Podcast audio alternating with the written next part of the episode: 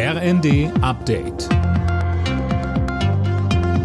Stündlich neu. Auf den Punkt informiert. Ich bin André Glatzel. Guten Tag. Weil die Spritpreise trotz Tankrabatt nicht spürbar sinken, will Wirtschaftsminister Habeck nun den Druck auf die Mineralölkonzerne erhöhen. Er will das Kartellrecht verschärfen und wettbewerbswidrige Gewinne der Konzerne abschöpfen.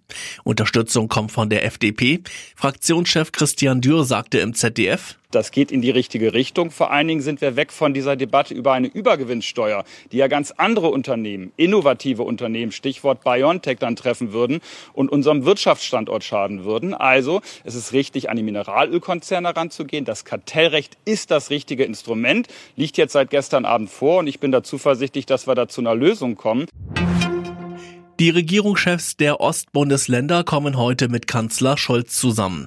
Sie treffen sich auf der Insel Riems in Mecklenburg-Vorpommern. Bei der Konferenz geht es um die Energieversorgung und die wirtschaftliche Entwicklung im Osten. Schwere Schlappe für die AfD in Sachsen. Bei den Kommunalwahlen hat die Partei keinen einzigen Landratsposten ergattert. Sönke Röhling, das war ja das erklärte Ziel der AfD.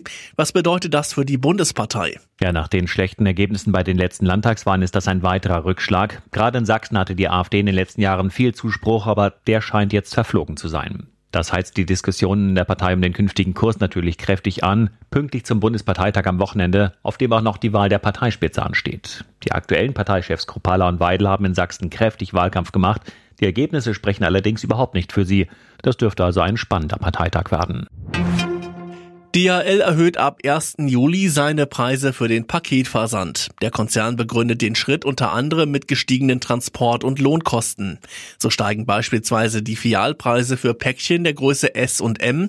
Der Versand eines 5-Kilo-Pakets wird dagegen etwas billiger. Alle Nachrichten auf rnd.de